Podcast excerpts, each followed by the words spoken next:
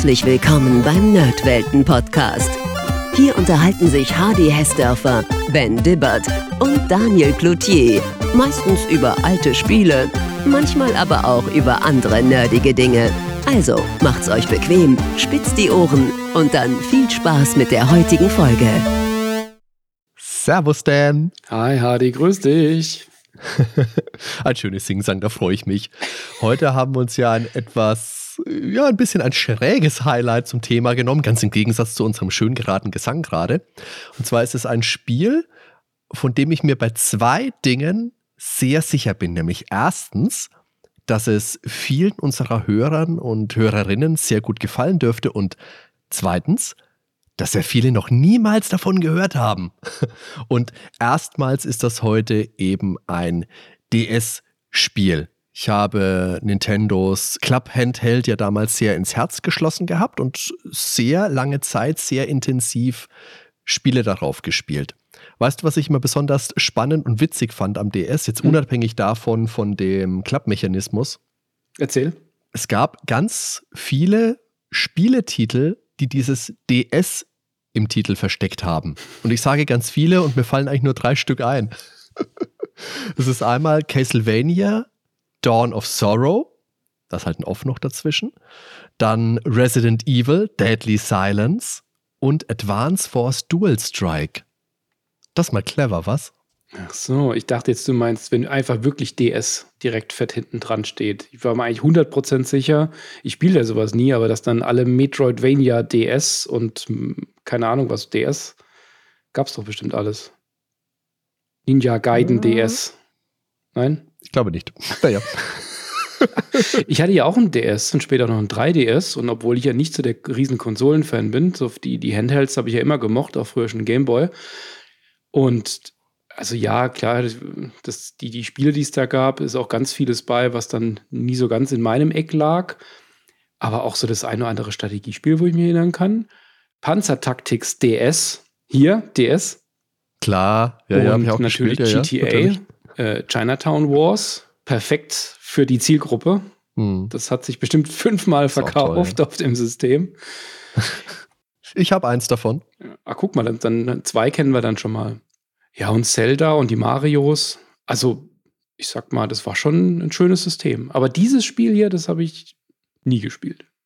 Ja, also du hast es schon umrissen. Es gab sehr viele tolle Spiele. Da haben wir bestimmt auch in Zukunft noch viel Stoff für weitere Episoden. Aber für die Premiere heute werden wir über ein ganz wundervolles Spiel voller Meta-Thematik sprechen. Und es ist natürlich, weil es steht im Titel, Hallihallo, Retro Game Challenge aus dem Jahr 2007, das auf einer langlebigen japanischen TV-Show basiert. Ist natürlich vielleicht bei uns nicht ganz so mm, hat vielleicht bei uns nicht ganz so die Aufmerksamkeit bekommen, die es verdient hat. Es hat schon wohlwollende Rezensionen bekommen und wer es gespielt hat, fand es bestimmt auch toll.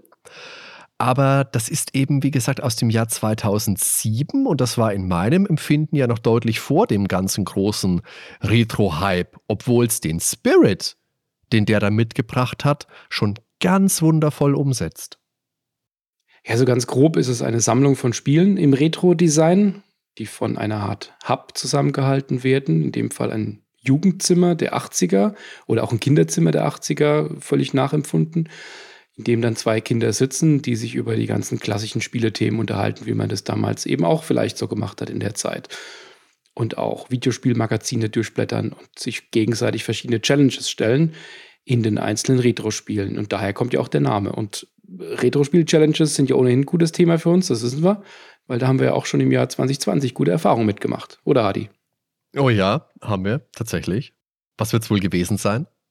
Die Herausforderungen können sehr unterschiedlich ausfallen, weil es da auch wirklich sehr viel verschiedene Spiele gibt oder verschiedene Genres auf jeden Fall.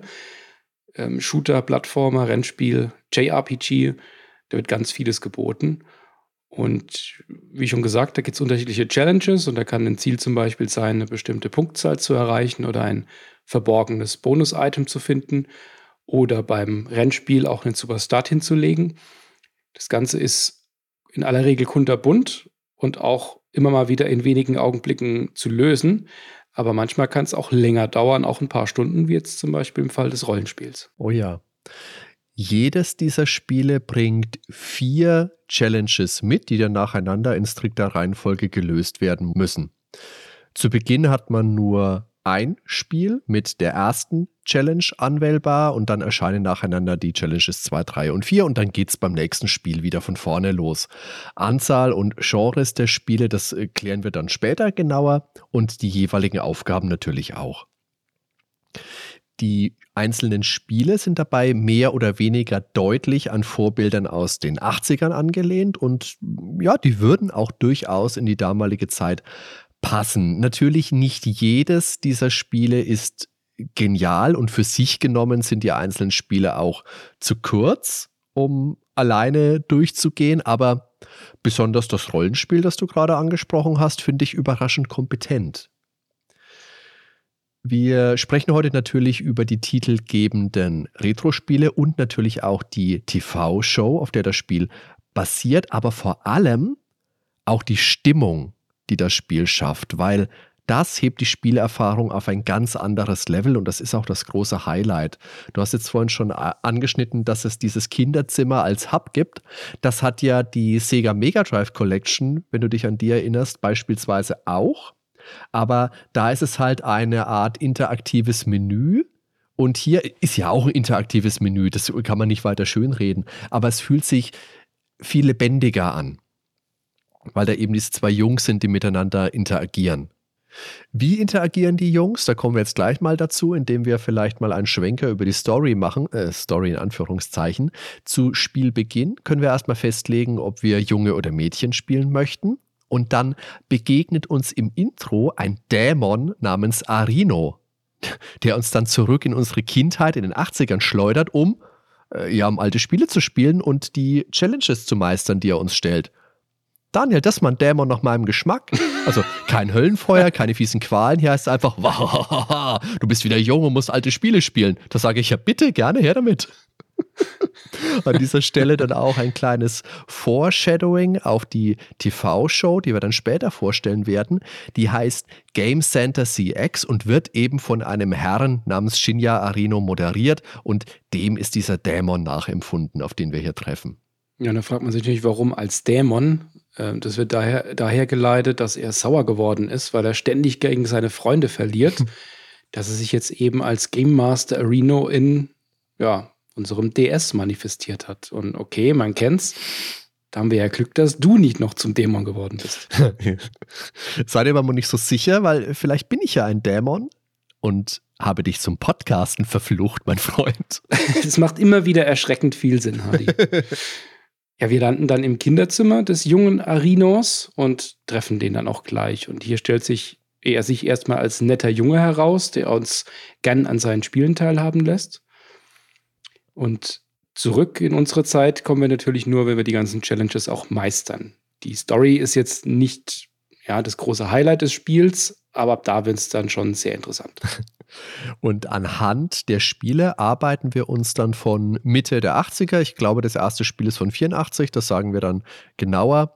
Und dann arbeiten wir uns bis ans Ende der 80er durch. Und immer wieder werden uns dabei Daten eingeblendet, die den Release eines neuen fiktionalen Spiels markieren, das wir dann eben auch spielen dürfen. Und oft geht das dann auch gleichzeitig mit einem Spielemagazin einher, das wir uns dann im Regal auswählen dürfen und das uns dann Infos über zukünftige Spiele, die wir vielleicht bald sehen werden, gibt oder Cheatcodes für die Spiele, die wir aktuell spielen.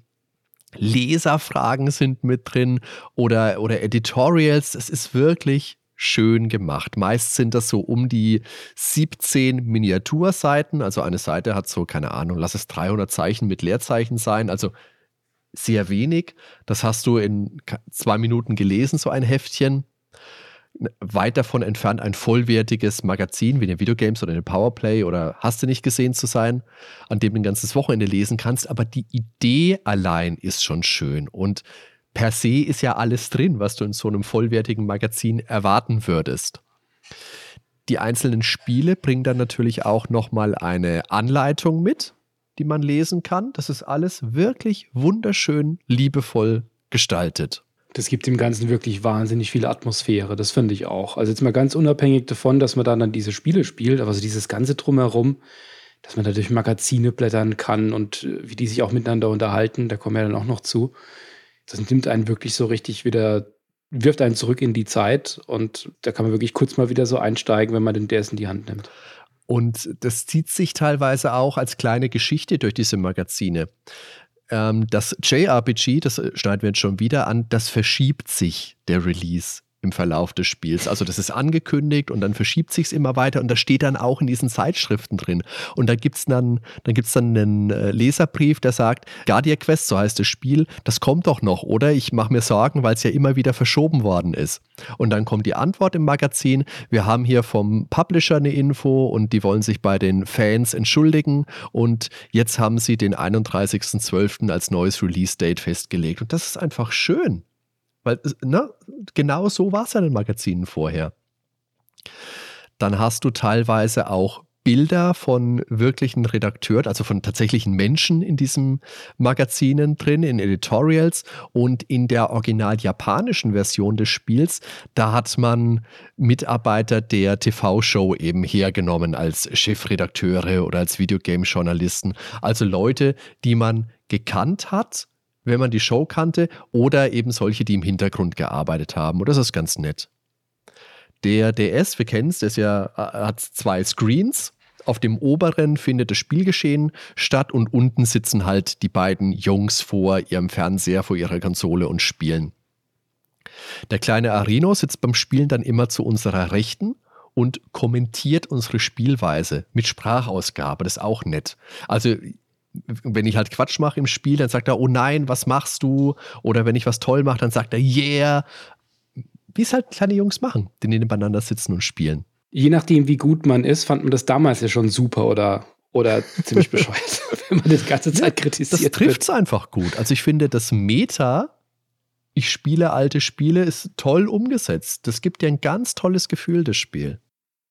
Und vor und nach den einzelnen Challenges gibt es immer wieder kleine Dialoge, die sind da natürlich ohne Sprachausgabe. Zum Beispiel der kleine Arino hat auf dem Schulhof von einem geheimen Boss gehört, den soll man jetzt natürlich mal suchen.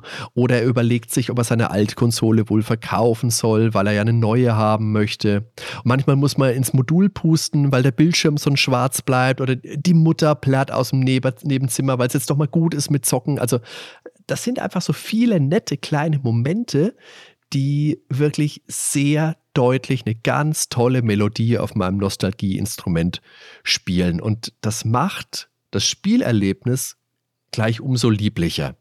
Diese Intermezzos, die sind natürlich sehr kurz, weil man will ja auch tatsächlich spielen.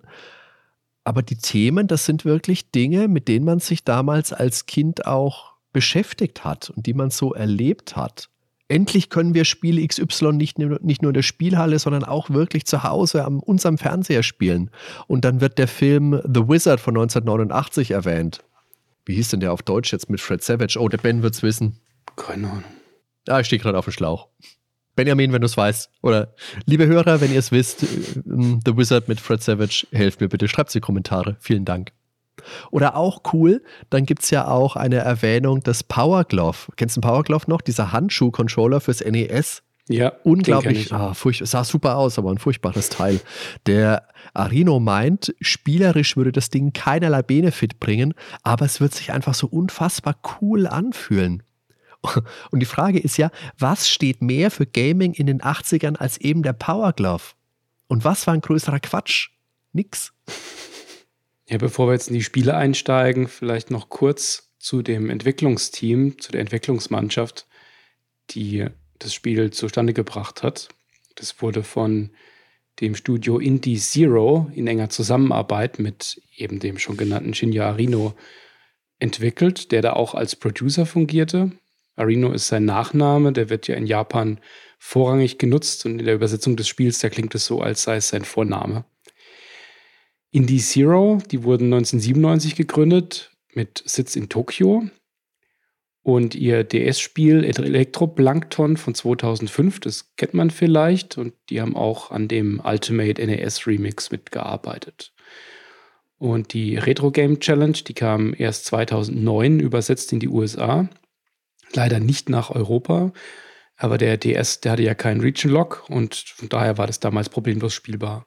Das verkaufte sich im Westen aber eher enttäuschend. Gibt es auch sicherlich Gründe für.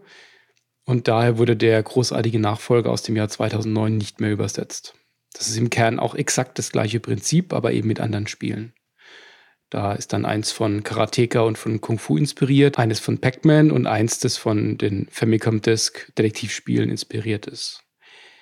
Die sind leider nie in den USA oder auch gar auf PAL-Regionen dann erschienen, aber da gibt es eine wunderbare Fanübersetzung, die man sicherlich findet, wenn man mal danach sucht. Ja, und 2014 kam sogar noch ein dritter Teil raus, der dann aber nur in Japan, dann schon für das 3DS. Ich habe von dem jetzt nichts mehr gesehen. Hattest du den gespielt? Kennst du den dritten Teil? Nee, ich habe mir vom dritten Teil auch nur Videos angeschaut und der ist ja dem Vernehmen nach auch kein gutes Spiel mehr. Ja, würde sagen, wir kommen mal zu den Spielen, oder? Ja, sollten wir auf jeden Fall mal besprechen, was Retro Game Challenge so alles zu bieten hat. Wir haben es vorhin ja schon mal angeschnitten, die Bildschirmaufteilung. Der DS hat zwei Bildschirme, oben das Gameplay, unten sitzen die Jungs im Zimmer und die sitzen da halt einfach immer. Das kann eventuell stören, die kannst du da nicht wegklicken. Für mich persönlich war das jetzt kein Hindernis, weil ich eigentlich immer nur auf den Bildschirm geachtet habe, auf dem, was passiert.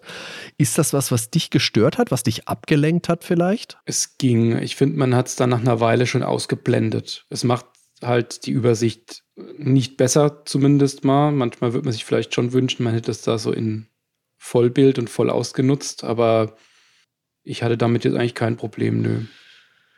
Ja, die Frage ist, dieser Doppelscreen vom DS, der ist ja von vielen Spielen als Gimmick genutzt worden. Meinetwegen in so Adventures, dass du oben die Umgebung hattest und unten mit dem Touchpad konntest du laufen.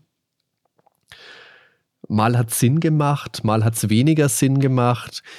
Ich denke, Retro Game Challenge hätte auch abseits des DS gut funktioniert. Ich sehe da den Benefit tatsächlich von dieser Touch-Steuerung, die der DS hat, oder von den zwei Bildschirmen auch nur sehr bedingt. Da gibt es vielleicht ein, zwei Features, da kommen wir dann gleich noch zu, bei denen es Sinn macht. Aber ob das unbedingt da hätte kommen müssen, ah, da setze ich ein Fragezeichen dahinter. Es passt halt für eine Plattform wie den DS, die man ja auch viel unterwegs nutzt, weil es ja doch auch immer ganz kurze Challenges sind. Das kann man immer mal wieder zwischendurch spielen. Ja. Ähm, kurz auf der äh, Busfahrt oder wenn man irgendwann mal kurz wartet.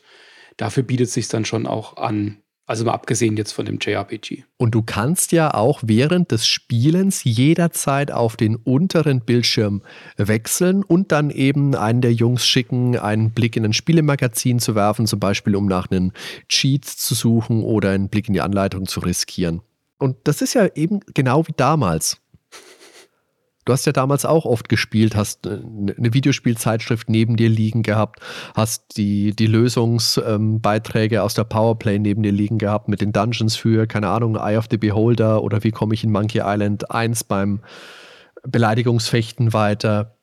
Das macht schon Sinn. Wobei das natürlich hier keine PC, Amiga C64 Spiele sind, die wir spielen, sondern die orientieren sich an NES und PC Engine Titeln eben von Mitte bis Ende der 80er. Und einiges davon kommt einem auch bekannt vor, weil man sich eben teilweise an sehr realen Spielen orientiert. Ja, und pro Spiel müssen immer vier Challenges in einer fixen Reihenfolge geschafft werden. Also wenn man die Challenge schafft, dann wird die nächste freigeschaltet. Das ist wirklich seriell hintereinander geschaltet. Und die Challenges, die enden auch automatisch, wenn das Ziel erreicht wird.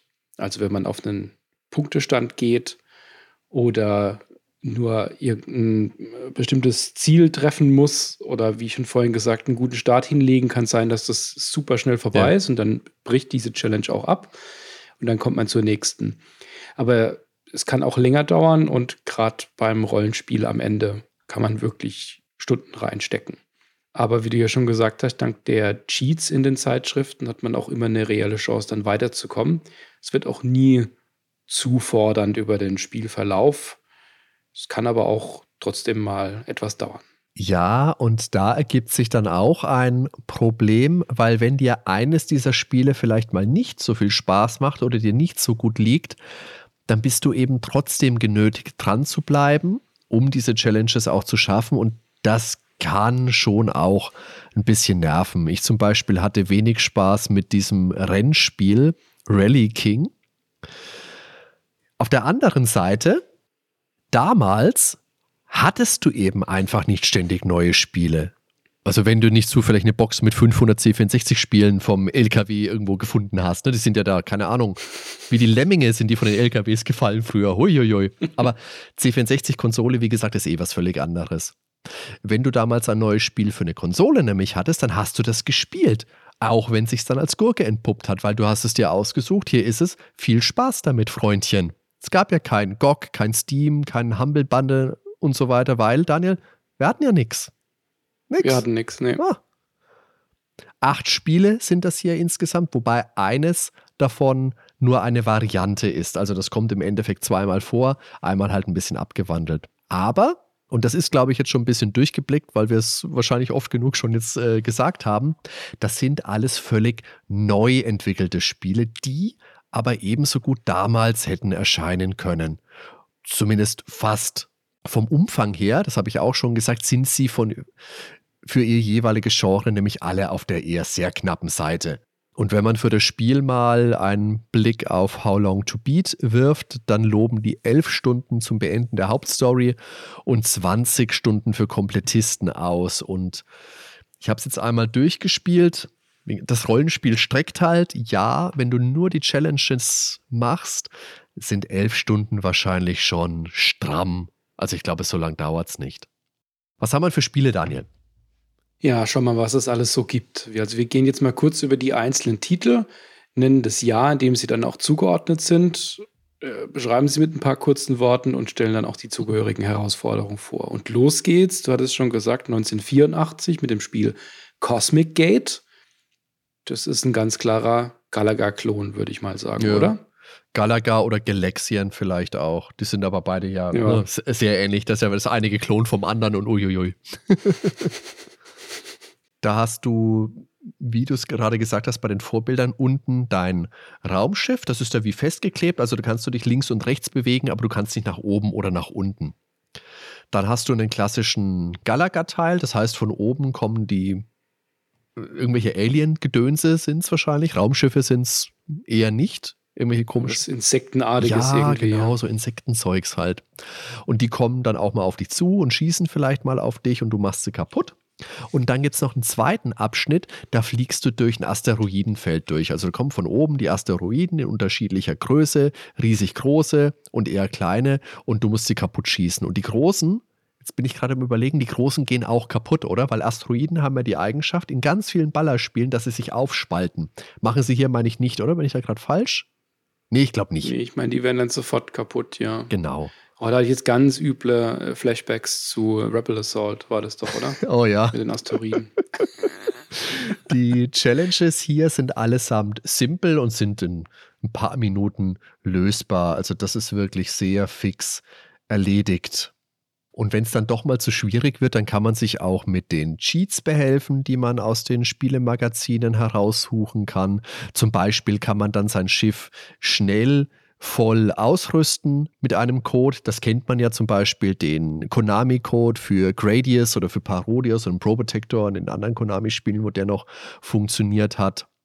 Oder du kannst bestimmte Level direkt anwählen oder direkt nach dem Verlust des letzten Lebens doch noch weiterspielen. Vieles davon geht allerdings pro Spieldurchlauf nur einmal, also pro, ähm, pro Challenge.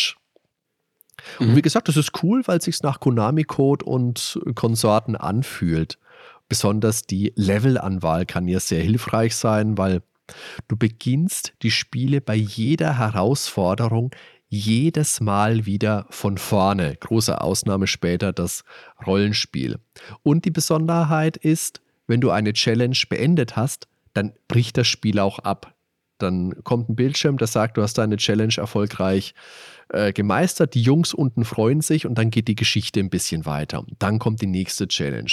Das heißt, wirklich durchspielen oder weit spielen kannst du in so einer Challenge nicht. Was gibt es bei Cosmic Gate zu machen? Challenge 1 ist, du musst Stage 5 schaffen. Das steckt im Namen schon auch drin. Stage 5 schaffen. Du kannst natürlich Cheats benutzen. Du könntest theoretisch, wenn es geht, gleich nach ähm, in den fünften Level springen. Und du kannst natürlich auch den Cheat benutzen, um dein Raumschiff voll auszurüsten. Challenge 2 ist dann, du musst zweimal warpen. Also es gibt dann mitunter auch solche Wurmlöcher, durch die man reisen kann und voranspringen kann. Challenge 3 ist, man soll einen der besonders großen Asteroiden zerstören im Asteroidenteil des Spiels. Und die finale Challenge für Cosmic Gate ist, man soll 200.000 Punkte einstreichen. Da brauchen wir ja auch nicht so ewig für. Das geht ja auch relativ flott, ne? Das ging konstant relativ flott. Wie hat dir denn Cosmic Gate insgesamt so gefallen, Daniel? Auch das war nett. Also ich mag ja so Galaga-artige Spiele. Die, ich versuche immer die Verknüpfung zu finden zu dem, was ich auch damals so gespielt habe. Ich war da ja eher auf dem C64 oder auf dem Amiga unterwegs. Da gab es ja auch so ähm, Vertikal-Shooter. Xenon 2 von den Bitmap Brothers fällt mir da jetzt spontan noch ein als späteres. Und ich, ich mag die heute noch. Kommt ja heute auch immer noch relativ viel raus für C64, mhm. CPC und äh, ZX Spektrum. Und ja, die gucke ich mir auch immer mal wieder an, was es da so Neues gibt. Nö, war nett, war ein, ein netter Galaga-Klon. Ja, das würde ich auch sagen. Das ist jetzt kein Überreißer, aber es ist ein nettes Spiel. Das bringt dich schön rein und es passt zu dem Jahr 1984, das es repräsentiert, auch echt gut. Das geht schon klar. Das zweite Spiel steht dann für 1985 und heißt Robot Ninja Haggleman. Das erinnert an Arcade-Plattformer, vor allem an die Ninja Yayamaru Kun-Reihe und die kennt man im Westen eigentlich so gar nicht. In Japan war die aber sehr beliebt. Ja, bei Robot Ninja Haggleman, da muss man die Gegner besiegen, indem man Shurikens auf sie wirft oder auf ihre Köpfe Mario-mäßig draufspringt. Und da sieht man verschiedene Ebenen, so von der Seite. Im Hintergrund sind Türen in verschiedenen Farben und auch markiert mit Buchstaben. Und gehen wir in eine Tür rein, dann drehen sich die gleichfarbigen Türen und töten eben die Gegner. Und wir können dann Sachen aufsammeln. Wir können die Farben der Türen angleichen, um dann eben gleichzeitig mehr Türen zum Angriff nutzen zu können, indem wir durch die Türen durchgehen in der Reihenfolge der einzelnen Buchstaben. Das heißt, es bringt noch so eine ganz kleine Taktik äh, noch mit rein. Eine kleine. Nett ist, dass die Shuriken wie Zahnräder aussehen. Das ist wahrscheinlich die Anspielung, weil er ist ja der Robot-Ninja Haggleman und nicht einfach der Ninja Haggleman. Ja. Und die Türen, die mit äh, Alphabet durch dass ihm die irgendwann sind. ausgehen als Roboter. Das sollte man nicht, mit so, sollte man nicht so viel mit Zahnrädern rumwerfen. Ich, ich, ich hoffe, es sind nicht die eigenen Zahnräder, mit denen er schmeißt. Vielleicht hat er einfach einen Sack dabei an Ersatzteilen. Man weiß es ja nicht. Weißt du, wir haben halt als Familienväter, du hast doch bestimmt auch so eine Schraubenbox, Daniel. Weißt du, so eine alte Lebkuchendose oder sonst irgendwas, wo man halt Schrauben und Nägel aufbewahrt, weil man kann es ja mal brauchen. Und der Robot Ninja Hackelman, der braucht es halt. Genau für sowas, Daniel. Für sowas spare ich das auch alles auf. Das ist wie mit Kabeln. Das ist wie mit Kabeln. Falls du mal irgendwie äh, gleichfarbige Türen mit Buchstaben drauf findest, immer durchgehen und aus der Lebkuchenbox Sachen wegwerfen. Ich bin immer auf der Suche. Aber das Problem ist, jedes Mal, wenn ich eine rote Tür sehe, Daniel, dann will ich sie schwarz anmalen. Und wir können die Gegner mit dem Türenschlagen kaputt machen, das hast du schon gesagt. Wir versuchen nach und nach möglichst viele Türen in eine Farbe zu bekommen, weil wenn wir durch eine grüne Tür meinetwegen gehen, dann schlagen alle grünen Türen gleichzeitig und alle Gegner davor werden halt erwischt. Und dadurch können wir auch Bonus-Items wie Punkte und ähnliches bekommen. Die Challenges bei diesem Spiel sind als erstes ein Doppelkill hinbekommen, also zwei Gegner vor einer Tür erwischt. Das ist relativ schnell erledigt, dauert, wenn man Glück hat, wenige Augenblicke. Die zweite Challenge ist, man soll den dritten Level schaffen, ohne einen Shuriken zu werfen. Und das bezieht sich wohl wirklich nur auf den dritten Level, wobei ich gerade mich nicht mehr so hundertprozentig erinnern kann. War es wirklich der dritte Level oder musste ich die ersten drei Level schaffen, ohne Shuriken geworfen zu haben? Ich glaube, der dritte. Bei den Shurikens ist es ja auch so, dass du die Gegner entweder mit den Türen kaputt machen kannst, haben wir jetzt gerade schon gesagt, aber du kannst sie auch mit den Shurikens bewerfen, dann sind sie betäubt und dann kannst du auch noch draufspringen. Also da gibt es zwei Möglichkeiten. Challenge 3 verlangt von dir, dass du den vierten Level schaffst, ohne dabei zu sterben. Und die letzte Challenge möchte, dass du den achten Level beendest. Und dafür habe ich ein bisschen länger gebraucht. Das ist das erste Mal, dass ich wirklich, ich weiß es gar nicht mehr. Ich habe am Abend vielleicht immer so eine Stunde oder so gespielt und da ist mal, naja, gut, fast eine ganze Session draufgegangen für, für diese letzte Challenge. Fand das auch etwas schwieriger als das zuvor, also gerade auch so das, die letzte Challenge. Aber ich kann hier schon sagen, das hat mir, also zumindest mal in den ersten drei, vier Spielen am besten gefallen. Es war ein schönes Spiel. Ja, das ist ein kompetentes und äh, auch eins, das wir nochmal wiedersehen werden. Fast eins zu eins. Genau, auch, auch, hier, auch hier ist es sehr realistisch, wie das damals war. Uns werden natürlich noch Nachfolger unterschiedlichster Art erwarten. Hast du eigentlich dieses japanische Spiel, das wir vorhin erwähnt haben, dieses äh, Ninja Yayamaru Kun, hast du da mal eins gespielt? Wahrscheinlich gar nicht, oder? Nee, nee, nee. Ja. Ich habe da mal mir ein Video mal angeguckt und habe da die, die Ähnlichkeit dann erkannt, aber nee, die kannte ich gar nicht. Ich finde ja grob, wenn du so drauf guckst, von der Optik erinnert das entfernt, weil viele Türen an Lazy Jones vom C64, vom Spiel natürlich mhm. überhaupt nicht. Aber viele Türen, C64 oder kennst du noch, ah, wie hieß denn das? Stringer?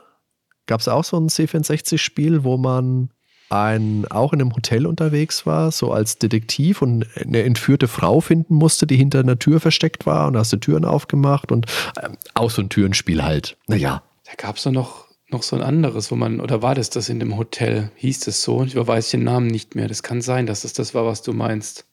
Das hat man auch so von der Seite gesehen, so wie äh, Matt TV. Ja, genau. Da hattest du einen gelben Trenchcoat an. Die Sprites waren relativ groß so ein Schnauzer hat er gehabt, der Held. Wie so ein typischer, wie Inspektor Clouseau hat er ein bisschen ausgesehen. Naja, okay, hm. gut. Der Daniel, ein entsetztes Gesicht, wir machen mal schnell weiter. Ja, aber damit, das nicht zu, damit du nicht zu viel Spaß jetzt hast, geht's direkt wieder, geht's jetzt zu deinem Rennspiel. Ja, ja, ja. Also auch 1985 das Rennspiel, das ist Rally King. Das war nicht mein Fall. Also das war wirklich was, wo ich für mich, wo ich die Zähne ein bisschen zusammenbeißen musste, weil mir das nicht viel Spaß gemacht hat. Das ist so ein klassisches Top-Down-Rennspiel und da gab es ja damals auch mehrere. Es gab Roadfighter, es gab Micro Machines, es gab x weitere wahrscheinlich, die man hier einfügen konnte. Und die mag ich eigentlich. Aber das hat einfach nicht gezündet hier für mich. Du kannst auch driften, und äh, Boosts daraus ziehen. Einen Turbostart kannst du hinlegen. Du hast eine Schadensanzeige, äh, die, die natürlich äh, Informationen gibt, wann dein Auto kaputt geht, wenn du zu viel rammst. Alles nett, alles da, aber irgendwie nicht mein Fall. An sich gehen ja so Rennspiele so im Micro Machines-Stil immer damit hätte ich es jetzt am ehesten verbunden. Oder was es auch noch gab auf dem Amiga war das ähm, Supercast 2. Das habe ich auch sehr gerne gespielt, auch so top-down. Aber ich fand bei dem, dass es sich irgendwie etwas schwerfällig gespielt hat. Also irgendwie wollte ich doch etwas geschmeidiger um die Kurven kommen. Aber vielleicht lag es auch an mir. Es war jetzt auch nicht mein Favorit, obwohl ich Rennspiele eigentlich sehr mag. Weißt du, mir, mir fällt gerade ein, dass man ja gerne wenn man Spiele miteinander vergleicht oder ein Spiel heranzieht, das einen an was anderes erinnert, dann hängt mir gerne ein Esk hinten dran. Zum Beispiel sagt man zu Zelda-Klonen, sie sind Zelda-esk. Und ich möchte jetzt sagen, dass Rally King Micro Machines-esk ist. Ist das nicht schön? Micro Machines-esk. das ist geschmeidig. Micro Machining. ist auch gut.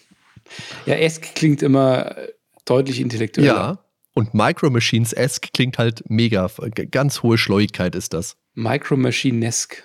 Das nee, das, das klingt mir schon wieder zu abgehakt und zu sinnvoll. Nein, ah, bin verstehe. ich nicht mit einverstanden. Die Gut. Challenges bei, jetzt wollte ich schon wieder Micro Machines sagen, bei Rally King. Das erste möchte, dass du zweimal driftest. Hast du schnell gemacht. Das zweite verlangt, dass du die erste, also den ersten Kurs beendest. Und jetzt auch wieder, du kannst nicht beides auf einmal machen. Du kannst jetzt nicht sagen, mhm. ich drifte jetzt zweimal und fahre dann Runde 1 zu Ende. Nein, das sind zwei verschiedene Sachen. Die dritte Challenge möchte von dir, dass du mindestens den fünften Platz in Kurs 2 machst. Alles recht einfach bisher. Und die vierte Challenge möchte, dass du 15.000 Punkte sammelst. Das ist alles gut machbar und flott machbar. Also es ist nicht so, dass man hier mit Rally King, zumindest in, dieser, in diesem Aufeinandertreffen, viel Zeit verbringen müsste. Ja, ein Jahr später sind wir dann ähm, 1986 bei Star Prize. Das ist dann auch ein Konsolensprung, würde ich sagen. Unbedingt. Ne, da, da, merkt man schon, dass das jetzt dann nicht mehr das NES, sondern die PC Engine ist. Das sieht schon deutlich ausgereifter aus. Das ist dann auch wieder ein Vertikalshooter und das ist von der Firma Tomato, die natürlich ausgedacht ist, wie das ganze Spiel ja auch, und von denen auch das Cosmic Gate kam. Also hier auch, das ist ähm, quasi ein geistiger Nachfolger eines Spiels, das es für ein Vorgängersystem gab. Ja, und das steht ja auch ein bisschen so in der Tradition der damaligen Zeit, dass Entwickler, die für NES entwickelt haben und dann auf das fortschrittliche, auf die PC-Engine gewechselt sind, die ja viel mehr Power hatte und so unglaublich tolle Spieler hatte. Und da fällt Star Prince was jetzt Price gesagt, glaube ich, Star Prince heißt, das ist egal, Hörer wissen, was wir meinen. Da fällt es auch voll drunter schaut toll aus, spielt sich toll. Hier hast du jetzt viel mehr Bewegung mit drinnen. Du kannst links und rechts fliegst du über große Raumbasen, Raumschiffe drüber, kannst die kaputt machen. Das ist so wie Star Soldier auf der PC Engine. Ganz tolles Spiel. Ich glaube, ich habe diesen Buchstaben N einfach nicht gefunden. Da gibt es ja so Buchstaben auch im Spiel, die man findet. Ja, kann. richtig. Also das N gefehlt, deswegen was ist dann Bryce und nicht Was sind das gleich wieder für Buchstaben? Was für ein Wort muss man da zusammenfügen? Das sind fünf Buchstaben, glaube ich. Ah, hab's gerade nicht im Kopf. naja, so, so wie Extend halt bei Bubble Bobble. Ne? So ungefähr funktioniert es hier auch sehr schön finde ich hier in der Meta-Ebene des Spiels. Da kauft der kleine Arino einen neuen Controller für das Spiel und dann hast du hier Dauerfeuer auf Y. Wie gut ist das denn? Das gab es ja früher auch, oder gibt es ja heute auch noch, so spezielle mhm. Arcade-Sticks oder für das, für das NES gab es ja den NES Advantage, hieß der, glaube ich dieser Arcade-Stick fürs NES. Oder Daniel, der schaut mich wieder mit toten Augen an und denkt sich, für meinen Amiga gab es sowas nicht. Lass mich doch in Ruhe, der Konsolenvogel. Aber ja, sowas gab es dann eben und sowas hat eine Rolle gespielt. Und das finde ich einfach so gut, dass man sich da wirklich die Mühe macht, das hier mit einzubauen. Das sind so die Momente, die dieses Spiel so besonders für mich machen. Und die haben sich auch bei jedem einzelnen Spiel was einfallen lassen, was so eine Besonderheit ist. Entweder, dass es ein Nachfolger ist, wir kommen später auch noch zu ganz besonderen Nachfolgern, dass es einen Wechsel gibt von der Konsole, dass sich der Controller erweitert. Und, und immer zwischendrin ja auch immer wieder, wenn man jetzt nicht weiß, wie man, wie man ans Ende kommen soll oder wie die Herausforderung funktioniert, dass man dann auch in die Hefte reinschaut. Mhm. Und in Heften, wie du auch schon gesagt hast, äh, davon liest, dass ein Spiel angekündigt ist, auf das man sich dann freut und dann eben auch darauf wartet und das dann auch wirklich dann kommt als nächste Challenge. Das funktioniert wirklich gut ja. in seiner Gesamtheit, finde ich schon. Aber es ist halt, glaube ich, äh, gerade weil ich jetzt dich mit einem Amiga so angesprochen habe, es ist halt in der Spieleauswahl natürlich sehr japanisch. Das wird sich auch noch weiter durchziehen, wenn wir jetzt die anderen Titel noch durchkauen werden. Vielleicht wäre es anders gewesen, vielleicht wäre dem Titel mehr Erfolg zugekommen, wenn die Spiele ein bisschen zugänglicher vielleicht gemacht gewesen wären. Ich meine, Star Prince, geiles Spiel, aber ist halt von Freaks für Freaks. Also für so Leute, für dich vielleicht weniger, für mich vielleicht ein bisschen mehr. Die Challenges hier bei Star Prince sind, als erstes muss man den Miniboss im ersten Level besiegen. Hat man gleich geschafft. Dann gibt es ein One-Up im ersten Level zu finden. Die dritte Challenge möchte, dass wir den Boss von Level 2 besiegen und die letzte Challenge verlangt von uns 250.000 Punkte einzuheimsen. Da bleibt man ein bisschen dran, auch nicht so übermäßig lange, aber das ist was, was viel Spaß macht. Gerade für mich, wenn man vorher von Rally King kam und da vielleicht ein bisschen eingeknickt ist, das war wieder voll mein Ding. Ganz tolles Spiel. Im gleichen Jahr erscheint dann noch Robot Ninja Haggleman 2. Das ist sehr, sehr ähnlich zu dem ersten Teil. Das ist ein ganz typischer Nachfolger, der kurz darauf kam, mit der gleichen Engine gebaut. Aber die Stages schauen jetzt etwas anders aus und die Engine wurde auch etwas erweitert, weil wir können jetzt auch nach oben scrollen. Das ist nicht mehr statisch. Aber es hat schon etwas davon, als müsste mit der erweiterten Engine schnell nochmal was auf den Markt kommen, vielleicht für das neue, für die neue Saison. Ja, stimmt, ja. Das, das ist auch etwas, das sehr authentisch ist. Das wird später, da haben wir noch einen besseren Vertreter später. Ich sag nur Nudeln. Und von dem Robot Ninja Hagelman, da sehen wir später sogar noch dann den dritten Teil. Auch hier wieder vier Challenges. Die erste ist, dass wir zwei Gegner mit den Türen erledigen. Die zweite ist, dass wir drei von diesen Scrolls finden und dann auch äh, diese Special einsetzen. Dann müssen wir als dritte Challenge den allerersten Boss finden und äh, erledigen. Und die Challenge 4 ist dann bis zur vierten Ebene, im vierten Level komplett durchzukommen. Dann sind wir da auch durch. Es ist insgesamt etwas schwerer als der Vorgänger. Ist ja auch typisch für so eine Fortsetzung. Aber ist, wie du gerade schon gesagt hast, dieses Mehr vom gleichen Prinzip, das ist ja auch ganz typisch gewesen früher. Du hast ein Spiel gehabt, das ist erfolgreich, dann hat man sich gedacht, ja cool, dann machen wir einfach gleich mal noch eins. Sehr ähnlich, wandeln das ein bisschen ab, bringen ein bisschen Varianz mit rein, zack, fertig ist das neue Spiel. Hat es mehrfach gegeben, gibt es ja, gibt's ja heute vielleicht auch noch. So Fußballspiele und so. Räusper.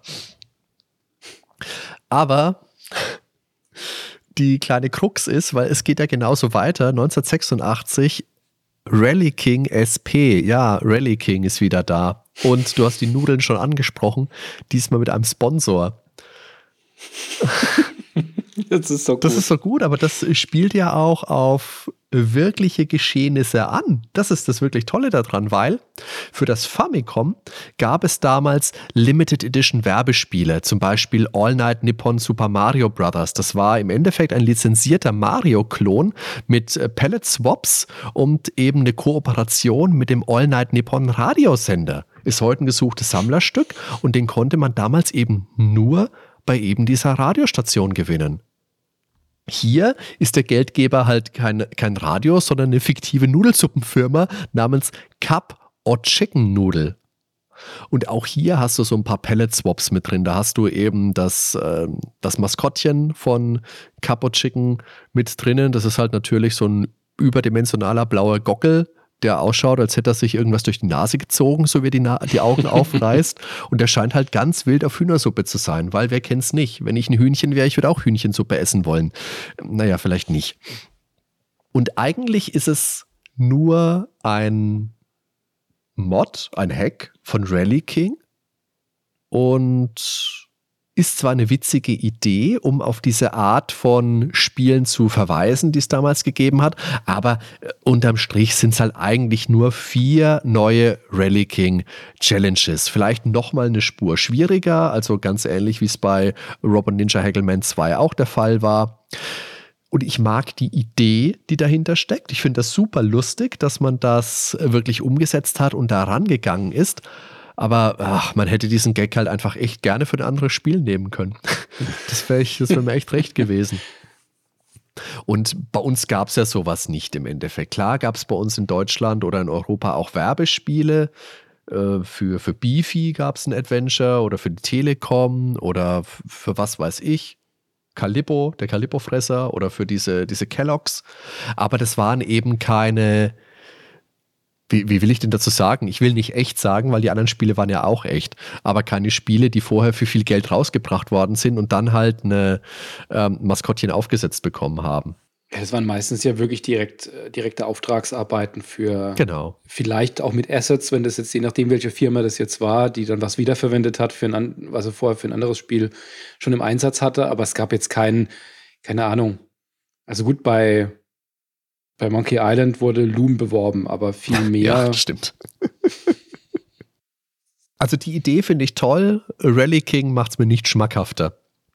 Vor allem, weil es ein bisschen schwieriger wird. Die erste Challenge ist, du musst den ersten Kurs durchschaffen, ohne zu driften. Und jetzt haben wir im ersten Rally King ja das Driften perfektioniert, weil dadurch wirst du schneller, dadurch gewinnst du die Rennen. Und jetzt musst du es dir wieder abgewöhnen. Das Ah ist mir schwer gefallen.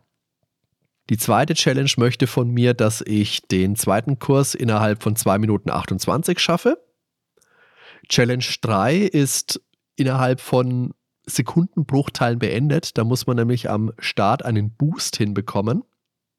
Wenn du es nicht schaffst, musst du halt direkt wieder abbrechen. Und die vierte Challenge verlangt von uns, dass wir den dritten Kurs beenden. Hattest du denn jetzt hier mit dem modifizierten Rally King mehr Spaß, Daniel, als mit dem ersten? Nee, auch nicht wirklich. Ich meine, man schafft zumindest mal die ersten drei ja relativ flott. Ich meine, bei der Challenge 4 den dritten Kurs, den hätte ich nicht beim ersten Mal geschafft. Aber ja, war dann auch gut. Es kommt ja auch nur noch ein Spiel. Und das Jahr 1987 fällt komplett aus. Da gibt es keine neuen Releases. Zwei Spiele kommen noch. 1987 erscheint dann gar kein Spiel, interessanterweise. Aber 1988 geht es weiter und das schon vorhin auch von dir angesprochene und sehnlichst erwartete, auch über die Videospielmagazine, ja, vorher schon angekündigte, Guardia Quest. Das ist halt echt das große Highlight von Retro Game Challenge, neben dem ganzen Meta-Geschehen, was da stattfindet. Das erinnert stark an Final Fantasy und an Dragon Quest und das ist wirklich klasse. Das hat nahezu das gleiche Intro wie Final Fantasy I, also das Ur-Final Fantasy I, liebe Kinder, vom NES oder vom Famicom damals noch. Und hat einen Umfang von gut, keine Ahnung, 5, 6, 7 Stunden sowas. Natürlich kein Vergleich zu einem ausgefleischten Rollenspiel, aber für diese Sammlung ist das durchaus erwähnenswert und ist auch überraschend kompetent. Die namensgebenden Guardias, das sind Monster, die man im Spielverlauf treffen und wenn man sie besiegt, auch einsammeln kann, damit sie die Party unterstützen, also damit die dann für uns kämpfen. So ähnlich wie Pokémon. Ganz grob. Und es hat alles, was man erwartet. Es hat Städte, es hat zufallsbasierte Begegnungen mit Feinden, es hat ein rundenbasiertes Kampfsystem, also alles, was du von einem ausgefleischten JRPG auch erwarten würdest. Und hier kannst du jetzt erstmals speichern. Und die Challenges, die du bekommst, die enden jeweils, wenn du deinen Spielstand aktiv gespeichert hast. Und dann setzt du für die nächste Challenge eben dort wieder an, wo du vorher aufgehört hast. Ansonsten wäre das auch viel zu langwierig und na, dann, dann wird es genrebedingt einfach für immer dauern. Das ist clever, macht sehr viel Sinn und da bin ich auch sehr dankbar, dass das der Weg ist, den man hier gewählt hat dafür. Die Challenges sind da ein bisschen mannigfach. Am Anfang geht es nur darum, dass man eine etwas weiter entfernte Stadt finden muss. Interessant dabei ist aber, dass du zumindest am Anfang keine Automap hast. Also du kannst dir keine Karte aufrufen und kannst dir anschauen, wo muss ich denn überhaupt hin, sondern du musst dich mit NPCs aktiv unterhalten und musst herausfinden, wohin dein Weg dich führt. Spoiler nach Süden. die zweite Challenge ist die klassische Grind Challenge. Da musst du deine drei Charaktere nämlich auf Level 7 bekommen. Drei Charaktere, das heißt, du hast einen Magiekundigen, du hast einen Kämpfer und du hast so einen, so einen Kleriker, so ein Zwischending. Die sind vorgeneriert, das heißt, da kannst du nicht viel ändern. Mit denen spielst du halt einfach, aber das erfüllt seinen Zweck. Challenge 3 möchte dann von dir, dass du 1000 Manet bekommst. Das ist die, die Geldeinheit, wie man sich vielleicht denken kann, die man braucht, um sich neue Items zu kaufen, Waffen, heile Items und so weiter. Und Challenge 4 möchte, dass wir den Boss im vierten Level des Dungeons besiegen. Und das ist hart. Das war bei weitem die längste Challenge in meinem Spieldurchlauf. Da habe ich, boah, da habe ich ein paar Abende dran gesessen. Ist nicht so, dass mir das langweilig geworden ist, aber das ist halt wirklich eine knallharte Retro-Erfahrung gewesen. Man kann das theoretisch, glaube ich, auch abkürzen, wenn man das Spiel beendet. Da gibt es einen Sheet, da kannst du das Spiel innerhalb von fünf Minuten beenden. Das versaut dir aber halt auch deinen ganzen Spielspaß. Hier in Guardia Quest gibt es jetzt aber auch ein Feature von Retro Game Challenge, das hier erstmalig wirklich Sinn macht. Und zwar hast du so eine Art Notizzettel, also ein Memo-Pad. Und dann kannst du während des Spiels unten auf dem, auf dem Touchpad des DS, wie gesagt, so ein so Notizzettel aufrufen und dann kannst du zum Beispiel eine Karte draufmalen oder kannst dir Informationen draufschreiben. Das macht in dem Fall sehr viel Sinn, weil in Guardia Quest am Ende von diesem, von diesem Dungeon, kurz bevor du zum Boss kommst, musst du über eine, ein, ein Labyrinth aus Brücken, nenne ich es jetzt einfach mal, lau äh, laufen, genau. Und das sind aber Löcher drin. Und wenn du in ein Loch fällst, dann musst du den ganzen Weg wieder außen rumlaufen und von vorne anfangen. Und deswegen zeichnest du dir da am besten mit, wo die Löcher sind, damit du da geschmeidig drüber kommst. Habe ich ansonsten nie gebraucht in dem Spiel, habe es nie verwendet. Hier war ich wirklich dankbar, dass es das gibt. Obwohl ich mir natürlich auch einen Zettel und einen Stift hätte nehmen können. Hast du das mal genutzt? Ich habe das genutzt, ähm, aber ich finde es natürlich relativ fusselig auf dem, auf dem kleinen Display. Also ich tendiere dann auch eher zu echtem Papier. Aber ich finde es toll, dass sie das da eingebaut haben. Gerade weil man vorher so das Gefühl hatte, dass der zweite Bildschirm gar nicht so einen riesen Nutzen hat in dem Spiel. Dann kam das hier zumindest mal noch so eine Funktion mit dazu. Und vor allem, wenn man jetzt, wie du vorhin gesagt hast, man sitzt im Zug oder ist im Bus und hat vielleicht mhm. nicht die Post-its mit dabei, dann kann das schon ganz gut sein. Handys hatte man damals ja auch nee, noch. Gar nichts hatte man selten. damals, nichts. Also außer Nokia. Also, genau. Das mein, meinst ist bestimmt immer noch geladen bei 95 Prozent.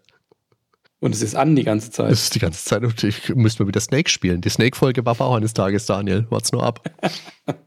so, jetzt kommen wir dann aber ins letzte Jahr der Retro Game Challenge und das ist 1989. Das ist auch ganz nett, weil in dem Spiel, es geht so aufs Ende der 80er zu und das wird im Spiel auch kommuniziert, dass jetzt wirklich dann eine Epoche endet. Und 1989 kam Robot Ninja Haggleman 3. Und das erinnert stark an Ninja Gaiden, ans erste Metroid, vielleicht ein bisschen auch an das neuere The Messenger. Und das ist ein großartiges Spiel. Schaut bombig aus. Also fast schon wie ein frühes Super Nintendo-Spiel. Ganz, ja, okay, vielleicht nicht ganz, aber wie ein End-NES-Spiel richtig gut und ein spannendes Spiel kann man echt nur sagen. Ich stolper nur immer über diesen total bescheuerten Namen. Robot Ninja Haggleman. Weißt du warum? In Japan hieß der nämlich Hagaruman. Und Hagaru heißt so viel wie Gier. Und ein Gier ist ja sowas wie diese Zahnräder, mit denen er immer schießt. Mhm. Also da ne, hört sich das ganz anders an. Also ich finde gerade von der Optik ist das ein ganz tolles Spiel. Also die knalligen Farben, die da drin sind, viel mit Lila und die, diese Farbverläufe auch im Hintergrund. Das hat richtig Stil. Und du meintest jetzt, es sieht fast nach Super Nintendo aus. Also ich würde auch sagen, auf dem NES, also ich glaube, so eine Grafik habe ich auf dem NES, gerade in der Auflösung. Ja, stimmt schon. Ich glaube, noch nicht gesehen. Die Challenges möchten von uns einmal, dass wir ein spezielles Item in einem Shop kaufen, uns ausrüsten. Die Challenge 2 ist, dass wir einen sich regenerierenden Baum kaputt machen. Das ist ganz witzig, weil an der Stelle in dem Spiel gab es, soweit ich mich erinnere, zwei Bäume und es war, glaube ich, wurscht, welchen man kaputt macht. Die dritte Herausforderung möchte, dass wir die erste Episode von Robot Ninja Haggleman 3 beenden. Und die vierte, die vierte Challenge möchte, dass wir 100 Feinde in Episode 2 vernichten. Das geht auch alles relativ geschmeidig. Super flott jetzt vielleicht nicht, aber das ist gerade, wenn man jetzt von Guardia Quest kam, ist man hier doch wesentlich schneller durch. Und ist auch wieder eine flottere, eine actionreichere Erfahrung. Was wir jetzt noch gar nicht gesagt haben, ist eine Besonderheit. Wenn man nämlich die Challenges eines Spiels geschafft hat, dann erscheint das Spiel im Freeplay-Mode und dann kann es ganz regulär gespielt werden, also auch durchgespielt von Anfang bis Ende. Und das ist dann letztlich auch die finale Challenge, die uns der Dämon Arino stellt, nämlich alle Spiele beenden. Und das klingt, wenn man es so hört, erstmal krass, alle acht Spiele durchknüppeln, aber dank der Cheats ist das wirklich auch gut lösbar. Ich habe es gerade bei Guardia Quest gesagt, da gibt es eine Abkürzung, da hast du das Spiel in wenigen Minuten beendet. Und alternativ kannst du aber fünf bis sieben Stunden reinstecken. Die Krux dabei ist, wenn du das Spiel beendest, dann ist es halt auch einfach vorbei. Kannst natürlich nochmal neu anfangen, aber Guardia Quest ist wirklich, wenn du ein Fan von alten Rollenspielen bist, also gerade so die alten Dragon Quest und die alten Final Fantasy Titel, dann ist das was, was man sich echt anschauen sollte. Das ist kompetent, das ist ein gutes Spiel. Und wenn wir das alles geschafft haben, dann gibt es ein kurzes, knappes Ende. Der Game Master Arino ist besiegt und das sieht dann ein, dass das alles ein bisschen Quatsch war, aber er sagt, wenn er weiterhin schlecht in Videospielen sei, dann würde er das halt wieder machen, weil so ja nicht. Wenn seine Freundin weiter ärgern, dann werden halt weiter Leute in die 80er katapultiert und müssen Spiele spielen. Oh nein. Ja, sind wirklich ausuferndes Ende. Da war wahrscheinlich dann kein Platz mehr auf dem Modul. Das kennen wir ja auch. Da waren so viele Spiele drauf und was da gerade allein an, an, Platz gekostet hat, wahrscheinlich. Und Hagelman 3 mit den Grafiken. Das Nudel-Add-on für Rally King. Ja, die ganzen Magazine. Uiuiui.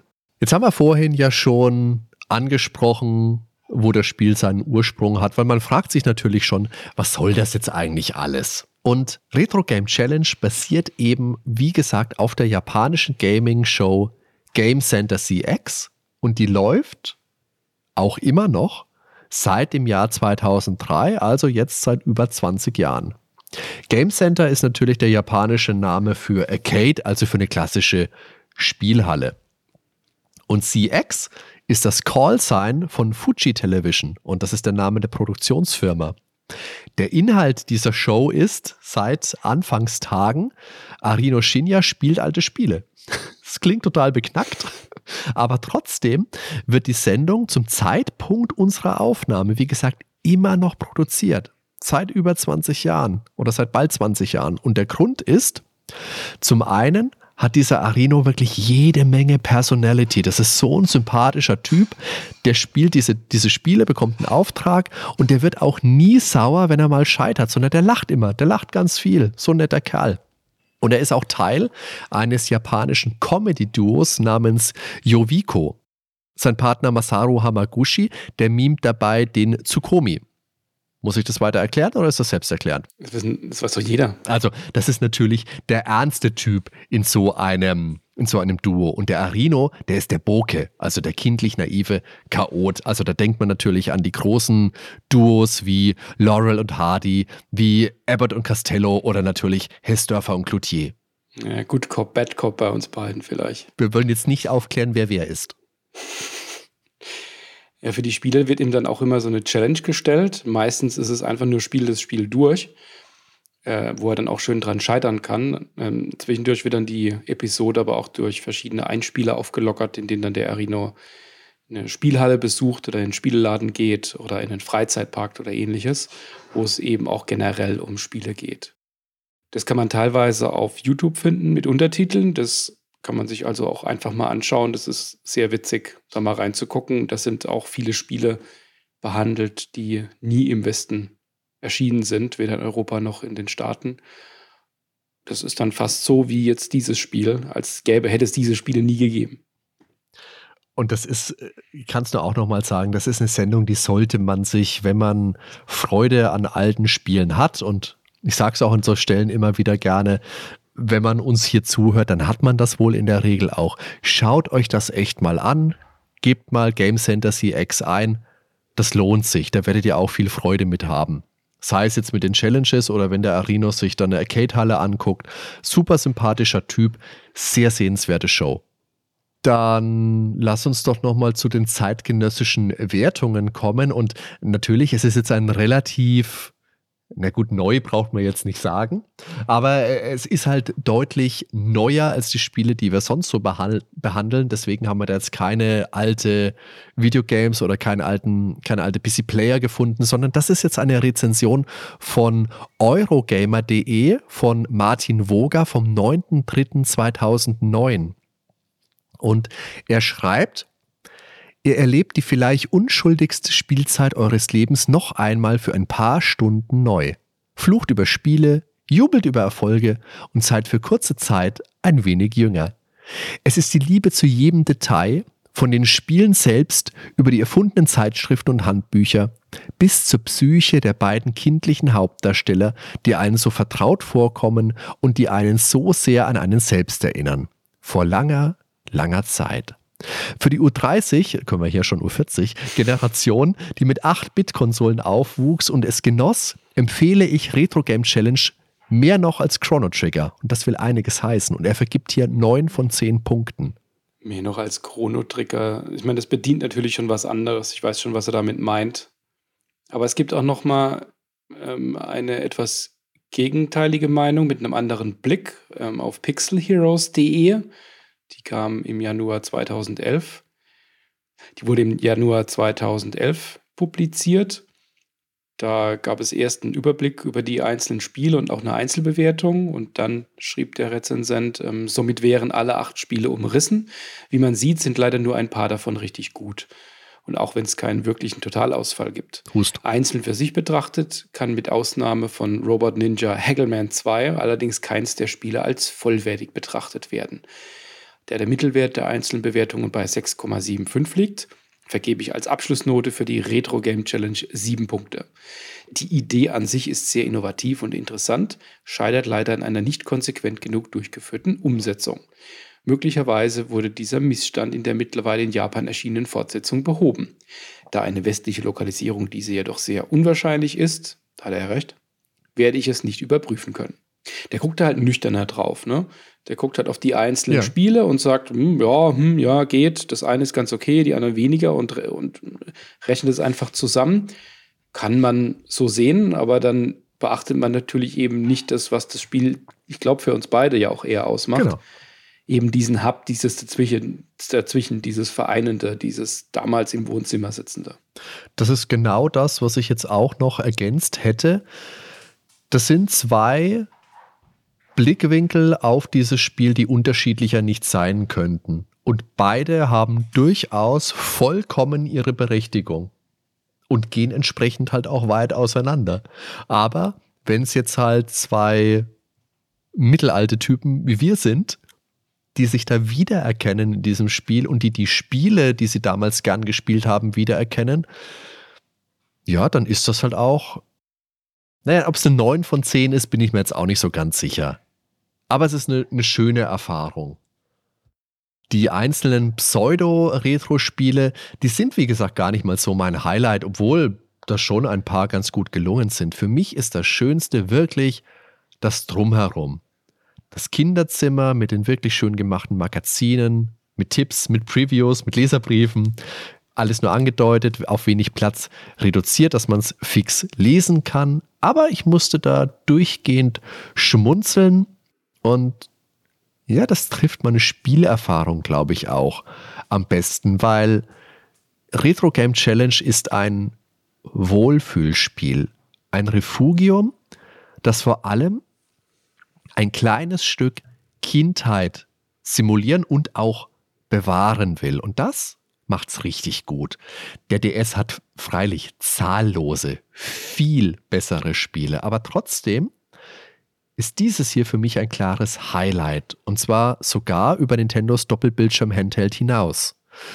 So wie Game Center CX in Japan seit Jahrzehnten die Retro-Fahne hochhält, so schafft es auch dieses Spiel und beides, auch für sich allein genommen, ist für mich wirklich absolut wundervoll. Viel mehr kann ich da jetzt gar nicht hinzufügen, Daniel. Das wird nur in völlige Schwärmerei ausarten, deswegen übernimm du mal fix bitte ich werde da jetzt gar nicht so sehr in die Tiefen absteigen, was jetzt das Negative angeht. Aber ich habe das Spiel ja damals nicht gespielt auf dem DS. Ähm, das kam ja lokalisiert in 2009 raus. Das war aber so in etwa die Zeit, ich denke mal auch für den einen oder anderen, als es wieder diese Retro-Welle für einen persönlich losging, zumindest mal bei mir. Da kamen so die ersten Podcasts raus in der Rückbesinnung äh, die Artikel dazu und die ganze Welle ging dann da auch los. Und das Spiel passt da wirklich gut rein, weil es eben voll auf Nostalgie setzt und ja quasi wie ein Kinderzimmersimulator von japanischen Konsolenkits aus den 80ern ist. Jetzt war ich bloß in den 80ern weder Konsolenspieler noch Japaner. Ist, hat sich das jetzt geändert, Daniel? Darf ich kurz? Bist du jetzt Konsolenspieler Japaner? Vielleicht arbeite ich an einem von beiden. Ich sag nicht voran. Und ich habe da auch nicht mal zu den Originalvorlagen der einzelnen Spiele so wahnsinnig großen Bezug oder zumindest mal zu einigen davon nicht. Bei dem dritten Hagelman, da fand sich ja in der Recherche immer dieses Ninja Gaiden als Vorlage. Den Namen habe ich auch schon oft gehört und jetzt weiß ich auch nicht mal, was das für ein Spiel ist. Aber das, sowas habe ich früher ja auch nie gespielt. Soll heißen, die Nostalgie, die zündet bei mir zwar auch schon, aber eben nicht ganz so stark, weil wir saßen früher als Kind eher gemeinsam am Schreibtisch zu zweit am C64 oder Amiga und haben da dann Lemmings, Lotus und was und Chaos Engine und was es eben für Spiele da gab. Aber die, die Mischung, die ist gelungen. Also die Spiele sind wirklich kompetent umgesetzt. mit abwechslungsreicher Auswahl, auch nicht zu lange. Das ist, ja, finde ich ja eher gut. Eher, dass da eine breite Auswahl ist. Und gerade so das Ganze drumherum ist einfach toll. Das hatte ich ja damals auch so erlebt. Ich habe auch ohne Ende Magazine gelesen und das war für mich fast ein ähnlich wichtiger Teil wie die Spiele selbst in meinem Spielerleben damals. Und da haben sich die Macher wirklich Mühe gegeben, das alles nach 80ern auch aussehen zu lassen, genauso wie die Spiele. Und die zeitliche Progression, die da noch mit drin steckt, wie bei den Hackelman-Spielen und bei den Rennspielen. Das, bei Hackelman, das zweite ist ein schneller Klon, das dritte dann komplett auf Next Gen und die Werbevariante und dieses Warten auf Spiele. Wir haben alles schon genannt davon. Die haben dann so vieles gedacht, diese Erfahrung zurückzuholen mit allem drum und dran, dass ich das Spiel auch deutlich besser finde als jetzt die Einzelteile, die die kurzen Spielsegmente mit sich bringen. Und also ich hatte jetzt auf jeden Fall wirklich Spaß damit. Ja, das kann ich auch nur noch mal so wiedergeben. Liebe Zuhörer, liebe Zuhörerinnen, uns würde selbstredend interessieren, ob ihr Retro Game Challenge auch gespielt habt oder ob ihr jetzt neugierig geworden seid, ob ihr euch das vielleicht mal anschauen wollt. Ich fürchte, so ganz einfach ist es nicht, da ranzukommen. Ich habe jetzt nochmal geschaut, man findet es zwar als Import, aber die Preise, die ich gesehen habe, die sind auch jenseits von Gut und Böse. Aber das ist ja eh gerade so ein bisschen das Problem mit Retro-Spielen für alle möglichen Plattformen, dass die Preise wirklich jeglichem Verstand fern sind aktuell. Mal gespannt, wie sich das noch so weiterentwickelt. Oder ob das vielleicht auch gar nichts für euch ist dass er sagt, oh, ja, nee, also ich will lieber eine Retro-Sammlung von Konsolen, die ich damals hatte. Ich will mein Mega Drive Mini 2, ich will meine Super Nintendo-Sammlung. Oh, das wäre mal super. Oder ob das was für euch ist, gerade dieses Meta. Oder ob ihr euch denkt, ah, das Meta brauche ich nicht, weil ich war ja damals selber jung. Daniel, wo kann man denn uns kommentieren? Also wie immer auf Facebook, Twitter, Discord, oder am allerbesten auf unserer wunderschönen Homepage nerdweltenpodcast.com. Da findet ihr dann auch alle Links zu dem Spiel und supporten könnt ihr uns wie immer via Patreon und Steady. Da haben wir ja immer wieder gesagt, aber lohnt sich auch immer wieder zu sagen, da haben wir monatliche Bonusfolgen. Das sammelt sich also auch so nach und nach. Mhm. Im Wechsel, dass der Hardy, der Ben und ich noch was einstellen, auch sehr breit aufgestellt. Würde ich auf jeden Fall mal reinschauen. Kann man ja mal so einen Probemonat machen, oder? Und dann einfach weitermachen, wenn man es gut findet. Und es gibt von uns auch Merchandise auf retroshirty.de von unseren Freunden bei Stay Forever. Da haben wir unseren eigenen Shop. Noch mit nicht zu vielen unterschiedlichen Artikeln, aber die, die drin sind, die sind super. Die sind großartig das ist alles, was man braucht. Der Daniel, der hat jetzt auch gerade wieder die Mütze auf und das T-Shirt und den Pullover drüber. Und die Tasse. Die Tasse sitzt auch noch irgendwo auf der, der Tasse. Achso. Die ganze Wand ist voller Tassen. Da schaut es toll aus. Wow. Ich sage vielen lieben Dank für das Gespräch, Daniel. Hat Spaß gemacht und war ein spannendes Thema, gerade auch, weil es unser erstes DS-Spiel war, über das wir uns unterhalten haben. Ja, als nächstes muss dann Chinatown Wars kommen. Wird das das erste GTA, das wir bei den Nerdwelten besprechen? Man darf gespannt sein. Vielleicht lassen wir da mal abstimmen. Eine Abstimmung? Oh Gott, also ich bin schon mal dagegen. Naja, bis zum nächsten Mal. Servus. Ciao, Adi. Ciao zusammen.